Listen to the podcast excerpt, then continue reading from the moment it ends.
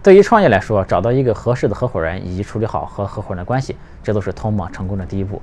前两天呢，有个朋友在后台给我留言说，他想开发一个 app，然后找到一个技术合伙人。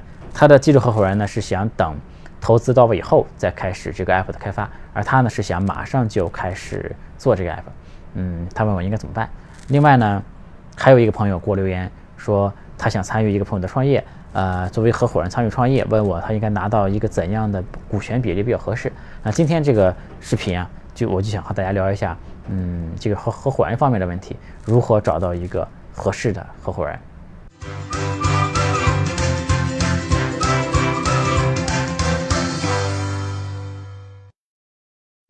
有趣的灵魂聊科技人文，我是李自然。今天我的身后是尼亚加拉大瀑布，可以看到非常的壮观。呃，我是在一个室内啊，于是我把这个曝光设在了瀑布那边，这样大家看瀑布是比较正常的。那我的脸呢，可能更黑一点啊。我觉得对于观众来说，可能看清楚一个漂亮的瀑布，比看清楚我这张脸要令人愉悦得多，对吧？所以我把曝光调在了瀑布那边。这个瀑布附近是一个非常有名的葡萄酒产区，嗯，于是呢，我想到这个附近的酒庄里面去买几瓶冰酒，然后呢，过来喝着冰酒啊，看看瀑布，非常的爽，嗯。我进了一家叫做约瑟夫的酒庄啊，这个酒庄的老板呢，我们聊了几句之后，聊得非常的投机啊，最后不但没有花钱，老板还送了我几瓶冰酒。大家可以看到我身边摆的是一个约瑟夫的冰酒啊，非常的好喝。大家如果来这个尼亚加拉瀑布区的话，可以去这一家来买冰酒尝一尝。这个，给我们开个玩笑，这算是我们的这第一个赞助商啊，赞助了我几瓶冰酒喝。呃，大家可以看到这个。赞助商展示的这个效果，对吧？如果后面我们有其他的金主爸爸的话，也可以哎这样来展示商品啊。前面说的这个曝光的问题啊，可以看到这个这瓶酒还是比较黑的啊，这说明这个金主的钱还没有完全给够，对吧？后面的金主爸爸们如果给的钱更多的话，我们可以把这个赞助的商品展示的更漂亮一点，对吧？嗯，当然这是开玩笑的话，其实今天想和大家聊一下这个创业合伙人的这个问题啊，这也是很多人都关心的一个问题。其实创业想找一个合适的合伙人本身是很难的。就是我觉得找合伙人难度呢，可能和找一个老婆的难度是差不多的。其实我觉得找老婆是特别这个难的一个事儿，对吧？如果想找一个合适老婆的话，非常难，因为这是一个影响人一生的特别重大的一个决定啊。作为人生的合伙人嘛，对吧？你的老婆不但要这个分走你百分之五十的财富的问题，而且其实是要和你共享整个生活的经历啊。你们是在同样的一个生活里面，这个是非常非常重要的。所以选老婆这事呢。就非常重要。然后，这个但是而且这么一个影响人一生的重大的一个决策，要在你特别特别年轻的时候就做这么一个决策啊！你的人生阅历还不够丰富，对吧？你这个见识的人也不够多，世面见识也不够广。你要在各种在这很年轻的情况下就要选择你的老婆了，对吧？而且这个选择过程中还可能要受到哎父母啊、朋友啊、其他人意见的影响啊。所以我觉得选老婆这事儿本身很难。但后来我想呢，这个选合伙人这个事啊，好像也挺难的，对吧？并不比。选一个合适的老婆更简单，因为这和自己的老婆出了问题，对吧？你可以哄一哄，让一让，说点好听的，对吧？这个有的时候说话呢，也不见得啊，也可能是言不由衷的，对吧？你哄过去就算了。但是合伙人呢是不能让的啊，很多是原则问题。就是经营一个公司，你不能稀里糊涂就过去了，对吧？那家里的事儿其实往往很容易妥协，但公司的事儿不行的。这比方说家里你想买个东西啊，你老婆喜欢。一个红色的，你喜欢一个蓝色的，呃，这个你说，哎呀，算了，最后我让一步，你我们就买红色的好了，哎，老婆也很开心，对吧？但是公司的决策往往是不能妥协的，这个公司是究竟是往东走还是往西走啊？这个是妥协不了，你一定要争个面红耳赤，争出来，作为老婆来说，你可能要和他共度一生啊，这个时间跨度是很长的。但是作为这公司的合伙人呢？虽然这时间跨度不见得这么长，但是这沟通是最密集的，而且是在你精力最旺盛的这个青春年华，每天都要见到这个人，和他沟通很长时间，然后这个。可能和他待的时间，对吧？在这段时间内和他待的时间，和他说的话，比和自己老婆说的话还要多很多。因为你一天超过八小时，可能这工这工作时间都要和这个人啊，很大很很长时间都要和这个人在一起啊。而且这个你说选一个老婆是很年轻的时候，人生没有阅历时候做的决定，那合伙人其实一样。合伙人这人人这其实大家是往往是创业还没成功，也是缺乏经验的时候才需要找合伙人，对吧？以后你创业成功了，那其实选合伙人就会简单很多，大家也不用纠结这个问题了。另外一个方面说呢，其实人不结婚是可以的，对吧？现在很多人是不结婚的，而且不结婚是可以的。但是创业呢，没有合伙人就很难啊。创业其实还是很大程度讲还是必须要合伙人的，因为嗯，创业事情很累嘛，你一个人其实往往是干不过来的，而且一个人的能力就是精力、时间、精力吧，其实都是比较有限的。另外呢，其实如果是想拿融资的话，投资人他是投团队的，他必须要让你有有合伙人才行。投资人一般不会投一个人干的啊，因为他会觉得。这个首先，你找一合伙人，他觉觉得你这个和人沟通的能力啊，对吧？这个有越有有人愿意跟着你干嘛，对吧？这是首先能从侧面证明你一个团队协作能力。另外一个呢，创业确实，我前面说啊，也确实一个人干非常非常累。所以说，如果你想拿融资的话，也是必须要合伙人。另外，就从做生意本身的角度来看，我觉得有一个合伙人也是会轻松很多的。这个合伙人能力如果强呢，你可以说你的事业就成功了一半呀。因为对于创业来说，人永远是最重要的。这个人厉害了。那这个事业就非常容易成。这个，如果你找一个对吧，做市场很厉害、很很厉害的合伙人，你这市场就不用担心了，对吧？你市场就有了。如果你一个做产品很厉害的合伙人，这个产品你就不用担心了，对吧？是因为这些东西背后都是人做的，是所以说创业呢，点子不太重要啊，不是这个。你想，你说你想做一个操作系统，这个不重要，对吧？但是你是比尔盖茨，这个事情非常非常重要。你说你有个想法，你要做个手机，是吧？你要引领一个什么什么革命。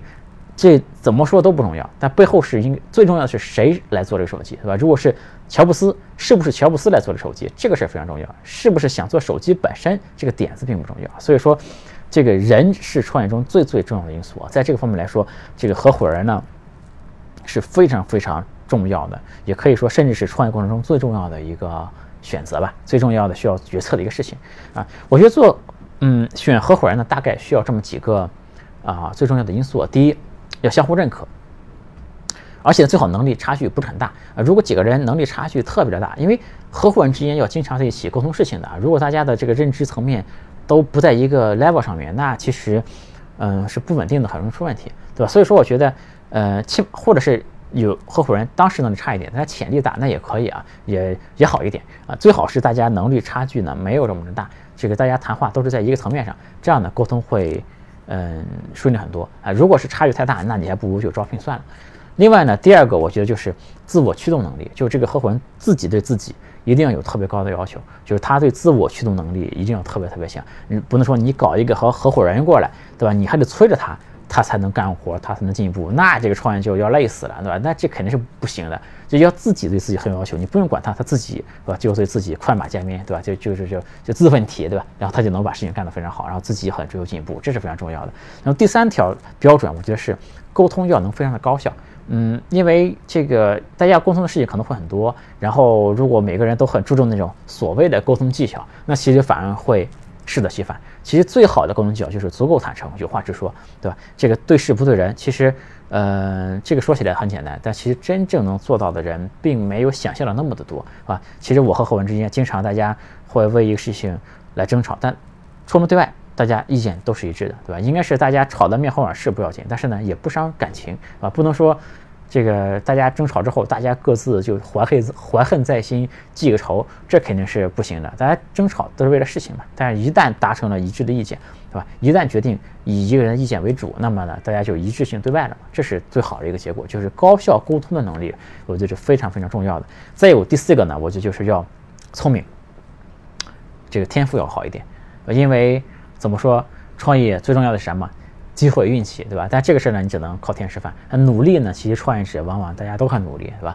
这个那最后呢，就看谁的手段更高明嘛，看谁做的东西更好，对吧？看谁的技术更出色。那这时候呢，往往就看你这个人的这个学习能力够不够强啊，是不是足够聪明、足够天赋。而且，聪明的人都喜欢和聪明的人一起来共事的。如果几个合伙人比较聪明，那么你后面进的员工也愿意跟着你干，你也越越容易能吸引到聪明的人和你一起干。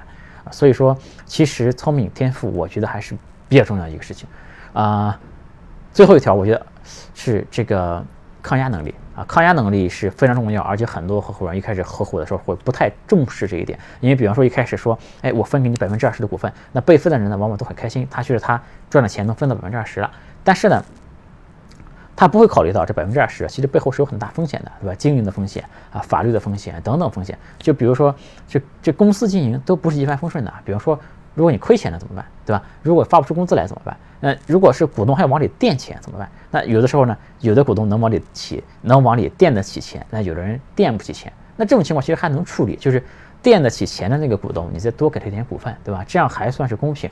但是呢，更不能承受压力的人是，一看公司亏钱或者一看公司不行，他就撤了啊。这样的合伙人就，我觉得就不太合格了。这就是。当时合伙的时候就没考虑清楚啊。所以我觉得这个抗压能力啊，是选择合伙人的时候比较重要的一个因素，一定要能经受得起一定的压力才可以。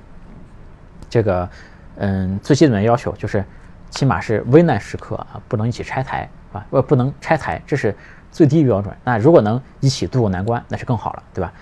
然后可能还有一条就是包容能力啊，就是其实呃，合伙的失败呢，往往不是因为长处不够，而是不能容忍对方那些短处，对吧？因为每个人都有短处嘛，就夫妻在一起啊，男女朋友在一起时间久了，可能也会有一些东西看着不顺眼。所以说，我觉得这个。有同理心，能够包容对方的短处，这是非常非常重要的。其实就我个人来说，其实我是一个有很多短处的人啊。其实我非常感谢我身边的人啊，其实他们包容我很多。嗯，我想想还有什么？就我觉得也还有一条是可能有些人不认同啊，但我要讲的就是，我觉得合伙人找一个懂商业规则的人是比较好的。就是你和不懂商业的人合作会很累的啊。即便是你比方说你找一个技术合伙人啊，这个。他不是说搞好技术就算了，最好是对商业也要懂啊，至少是目前不懂不要紧，你要有兴趣来了解这块东西，愿意学，对吧？比如说这个包括融资啊、并购啊、这个公司管理、市场营销这些很多东西，合伙人的这个能力要求还是要更全面一点。你不能说只搞技术就不搞别的了，因为那很容易出问题啊。因为技术本身也要考虑到这个大局的，作为合伙人你要有这个大局观的。比如说你公司要融资的时候，你个技术，对吧？可能是。倾向于先搞一些包装的漂亮的，对吧？你这个界面上好看的东西，对吧？这个，呃，嗯，投资人能看到效果的东西，对吧？这是当你融资的时候，你要先干这个。可能你真正觉得重要的事情，可能都要稍微往后放一放，对吧？如果你是做市场的合伙人，那么你可能要先冲冲数据，在你融资的时候，对吧？这其实这些操作呢，都特别特别正常啊。如果这些操作你还要去给合伙人去解释，而且还劝说不动，那就这个很烦，对吧？那就很麻烦。而且更可怕的是，很多人他不懂商业，你给他解释不清楚，对吧？你在这边搞点事情，不管是这个融个资也好，做点什么操作也好，或者是啊，对吧？做一些并购也好，怎么样也好，这他会觉得你坑他了，对吧？他会觉得你在背后搞事情坑他，你他因为他不懂商业，他看不清楚你在干什么啊，那就非常非常的累。所以我觉得其实找一个会懂就是懂商业的合伙人，就是对商业规则有一定了解，或者是愿意一起去学习的这合伙人，这个还是我比较推荐的一个方式啊。至于其他呢，其实合伙人的标准，这每个人的标准都不一样啊。刚才我说的是我认识的一些标准，就我理念中的一些标准。那有人说合伙人之间这个技能啊一定互相互补啊，但其实我个人倒觉得这条呢倒没有那么的重要，因为很多这科技公司，他的合伙人两个合伙人都是技术出身，对吧？他但是也起到了一加一大于二的效果，对吧？如果你这公司就是一个技术型的公司，两个都是技术型合伙人，我觉得也没啥问题。那只要你整个团队。这个技能没有缺失，你市场有人做，你别的方面东西有人做就可以了，对吧？是不是都是一定要是一个出身的？我觉得问题不大。嗯，呃，是不是一定要互补？我觉得问题不大。那有一些是不适合当合伙人的，那这个事儿呢，不适合的因素就很多了，我可能不能一一的去说啊。我觉得比较重要的几个呢，就是说，第一呢，这个心态，嗯，不能这个太自甘平庸，是吧？很多人。前面活了很很多年，这心态很老年，对吧？这个很自甘平庸的，哎，我就这样过得挺好，这也从来没想过创业啊。这样的人，你硬拉他出来创业，这往往其实可能会出问题的啊。不，这个创业这个事找合伙人，一定是这种自己有很强的这征服世界的欲望的这种人，你去拉他当合伙人，这个会比较合适。那自甘平庸的可能不太行。还有些，还有一个典型呢，就是这个太在乎短期利益的人啊，这种人呢，最好是不要拉他当合伙人来。来创业，对吧？这个短期利益和长期利益其实很多时候是很难平衡的。对于合伙人来说，往往是要牺牲短期利益，大家一起去做那个长期利益的。所以说，太在乎短期利益，我觉得是不行的。然后还有就是，比如说多个合伙人如果都很强势啊，那也不行。大家老是争争来争去，争执不下也不行。那总要有一个人比其他人更强势。如果都很强势，那其他其其他几个合伙人如果聪明的话呢，他会收敛一下自己的锋芒，对吧？让其中一个人来主导，这是比较好的一个状态。那么合伙这个事儿有什么应该注意的事项呢？那我觉得也有，也稍微说一下，我能写到哪里说哪里。第一呢，是我觉得一定要与这个优秀的人合作。嗯，很多创业者呢，在刚创业的时候容易找那种身边的人，啊？信得过，但是呢，能力非常的平平。那这样做呢，就不太好。但是我觉得人优秀，这一定是一个第一位的条件啊。如果你找同学校友信得过，当然是可以啊。如果是比较优秀的大学，那当然。那更好，对吧？优秀的校友很多，但如果你没有这种条件的话呢，也要尽可能找优秀的人，而不是熟的人，对吧？尤其不要找那些自己的而且有那些亲戚是吧，或者怎么样，这个能力本身其实有些比较平庸的，硬拉过来一起干，这个结果我觉得不会太好。另外呢，我觉得合伙人之间不能特别的公平，呃，就绝对不要五五开，是吧？五五开看似很公平，但其实呢是这个。挑头的人，这个 CEO 不够强势啊，这个股权结构，而且也将来不会被投资人认可的。你现在想出去融资都很难，大家觉得你这公司都没有一个真正说了能算的人，对吧？就当然你这个事儿将来融资时候可以通过，比如说一个人代持另一个人的股份等等，再用一些别的方案来解决这个问题。但是那都是，那不是最好的，对吧？那总容易出问题。最好是一开始就是一个有一个人的话语权还更大一点啊，这样是比较健康的一个方式。然后就是说企业呢。呃，就是它是一个讲究效率的游戏啊，不是一个讲究公平的游戏。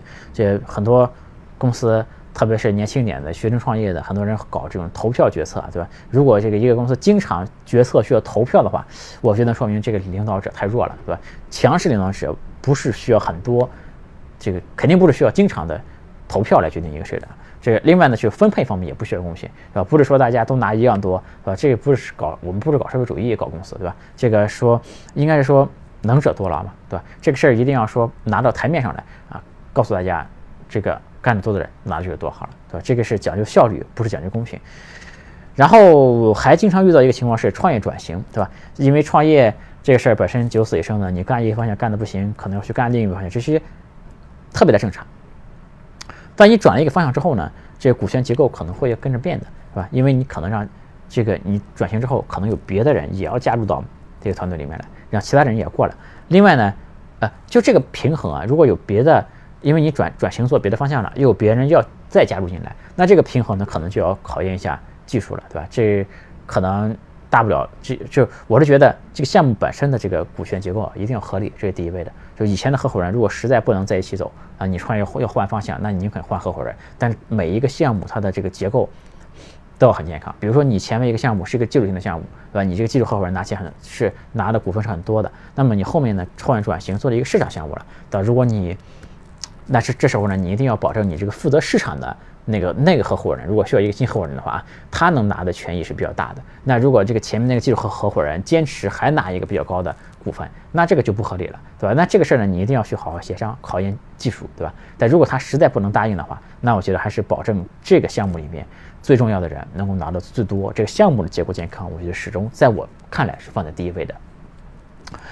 还有一个常见的错误呢，就是不要合伙人泛滥，因为很多呃企业其实是人人都是合伙人，对吧？这个这每个人都都都像一个合伙人一样的，但其实就是，但是这个有这个合伙人的名义是不要紧的，你用这种方法是激励大家干活，这也没问题。但是真正说这种股份啊，就工商注册那种股份。人人都给，这肯定是不行的，是吧？这个合伙人很多，肯定是不行的。这里面呢，就是你不要试图用股份留住很普通的员工，是吧？这没意义。因为对于股份这个事儿，其实对于创业者应该是特别值钱的，但对于员工来说，并不是那么的值钱，因为他也不能变成钱，对吧？他这个东西什么时候能变现都很难说。嗯，对于员工来说，可能你还不如给他涨点工资更合适，是吧？所以说，不要随便把你的股份发给。呃，这个员工呃，员工将可以在期权池里面出，对吧？但不是说作为合伙人一样，每个人都在这个这个股份里面分这么一块，这个搞得就很乱。这个还不如加工资，对吧？因为这个股份背后呢，前面我们说过了啊，不光是有回报，他还要承担相应的义务的。而一般的这个员工他是没有这个能力去承担这种义务的，而且会往后把你的这个整个股权很分散，会带来的缺点是非常非常多的。嗯，我想再有我可能想说的，呃，大家这个平时不太会想到的一点，就是各个合伙人之间啊，他的这个成长速度是不太一样的。因为合伙人啊本身是集中了公司最优质的资源，他成长速度应该是非常快的。他的这个眼界见识，对外去这个，因为如果是对外联系一些人，对吧？对外谈一些比较高级的事情，那肯定是和合伙人出面的，所以。这个合伙人成长速度肯定是最快的，但是各个合伙人之间呢，其实成长速度是不不是一样快的。比如说，根据我的经验之谈，就是 CEO 以及比如说这个做产品的合伙人，他们的成长速度其实非常快的。呃，因为比如说这样讲，一个 CEO 把他公司做到一个亿，对吧？那他是一个能把公司做到一个亿的 CEO。那他公司做到十个亿了，那么呢，他就是一个能做十个亿的 CEO 嘛？那他对应的见识，对吧？他所能匹配到的新的。人脉也好，资源也好，合作伙伴也好，就都是十亿级别的，对吧？这样的这个 CEO 的水平呢，自然就变成了一个十亿级别的公司 CEO，因为他是身边的一些东西啊，说这个见识啊，把人脉圈子啊，各种东西都是水涨船高，会跟着走的。然后他的见识会不断的在这里面成长，速度非常快。嗯，那做市场的呢，其实就不一定，对吧？你本来打比方，你做一个省的市场，对吧？管个几十人的团队可能还可以，但如果让你去搞全国市场，对吧？这个市场合伙人就未来不见得一定能 hold 住，对吧？这个当然也可以通过学习，也这个见识也在提高，但其实相对来说成长速度其实没有那么的快。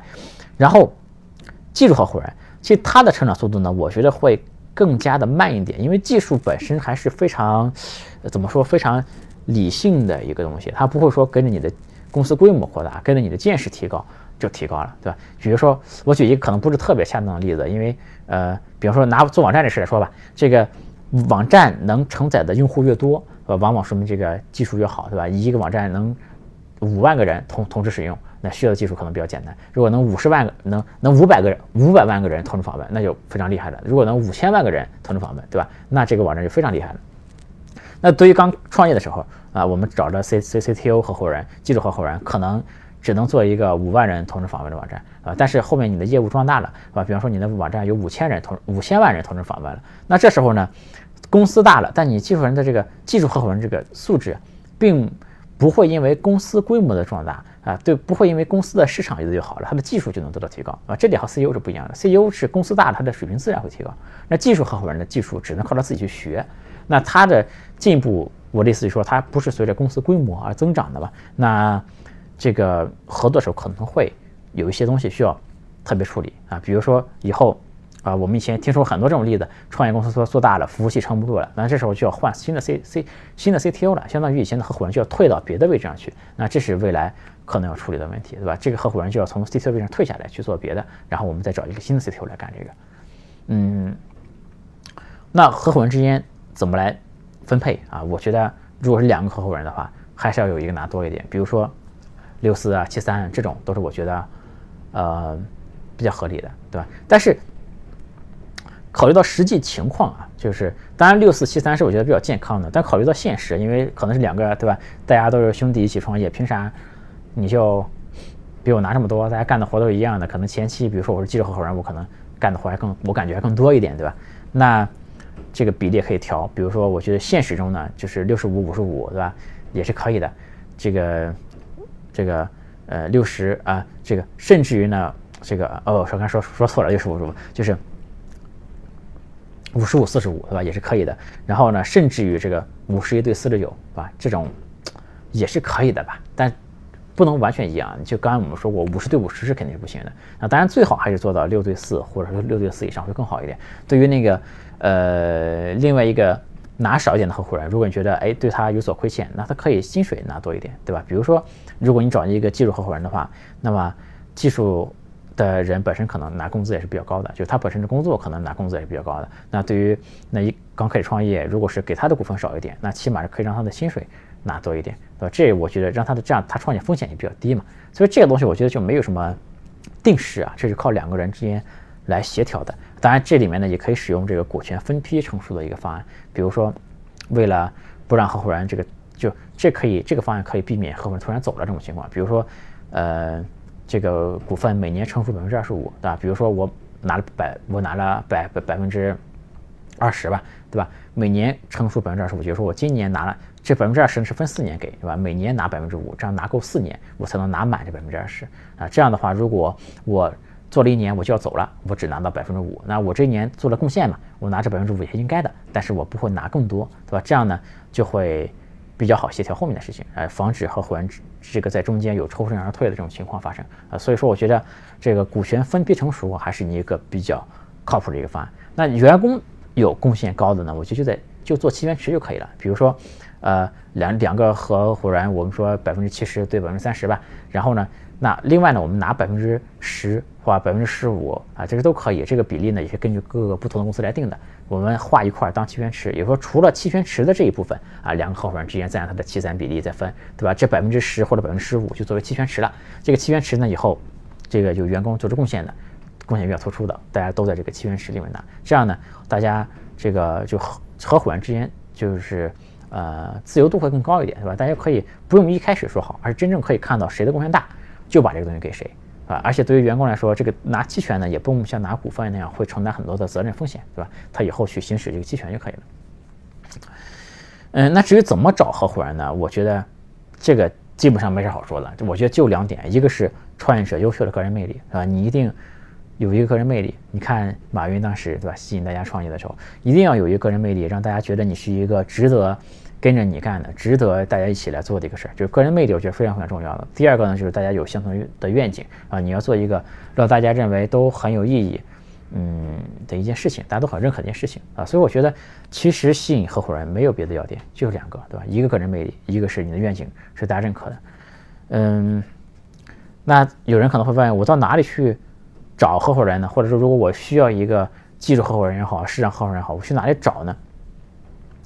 我觉得吧，这个问题就是，嗯，肯定得你自己想想办法了。因为现在其实也并不难找，有很多的渠道都可以去找。比如说，这个，嗯，就首先我说找人的这个能力啊，这个 CEO，如果说你连一个合伙人都找不到的话，你要好好反思自己啊。因为你如果连合伙人都找不到，对吧？以后你找投资人怎么办？你去哪里找，对吧？以后找合作伙伴怎么办？你去哪里找，对吧？以后找各种各样的人才，找各种各样的，是吧？你需要找的人多了去了。对吧？你如果找一个合伙人都找找不到，那其实我会很怀疑这个 CEO 的能力怎么样。所以说，我觉得，呃，怎么找合伙人这种问题，如果是还是很大问题的话，那说明其实这个 CEO 的能力还是不够成熟的，还是需要好好反思的。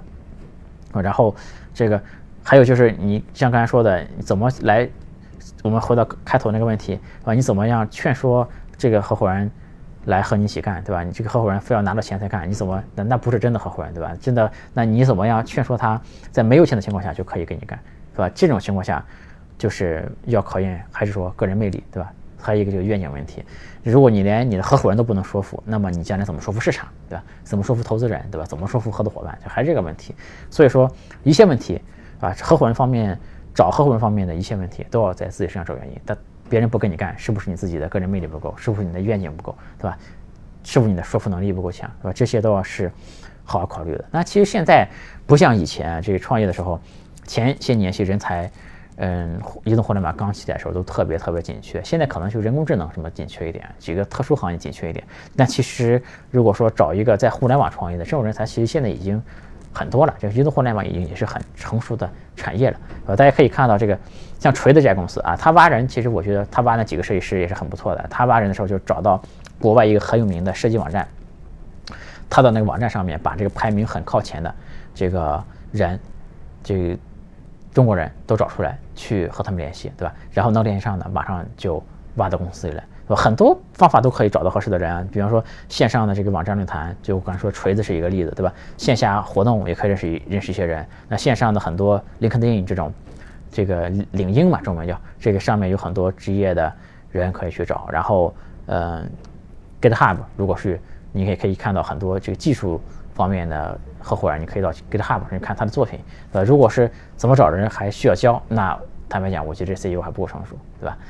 嗯，所以今天就和大家聊了一下这个合伙人好合伙人的标准是什么，对吧？应该合作时候应该注意哪些东西啊，以及这个怎么分配啊等等一些问题啊，希望能够大家对大家在创业路上能够起一点帮助是最好的。当然，我个人其实不是什么创业导师，不是什么的，那我其实更多的是站在一个创业者本身的一些角度来和大家分享这个事情啊。今天就和大家聊到这里好了，那。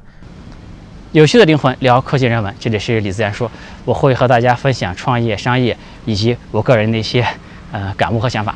嗯，我们现在呢已经登录了主流的音频和视频平台，大家可以在以下平台这个主要平台上面搜索“李自然说”，都可以找到我。欢迎大家关注、支持、转发我的节目。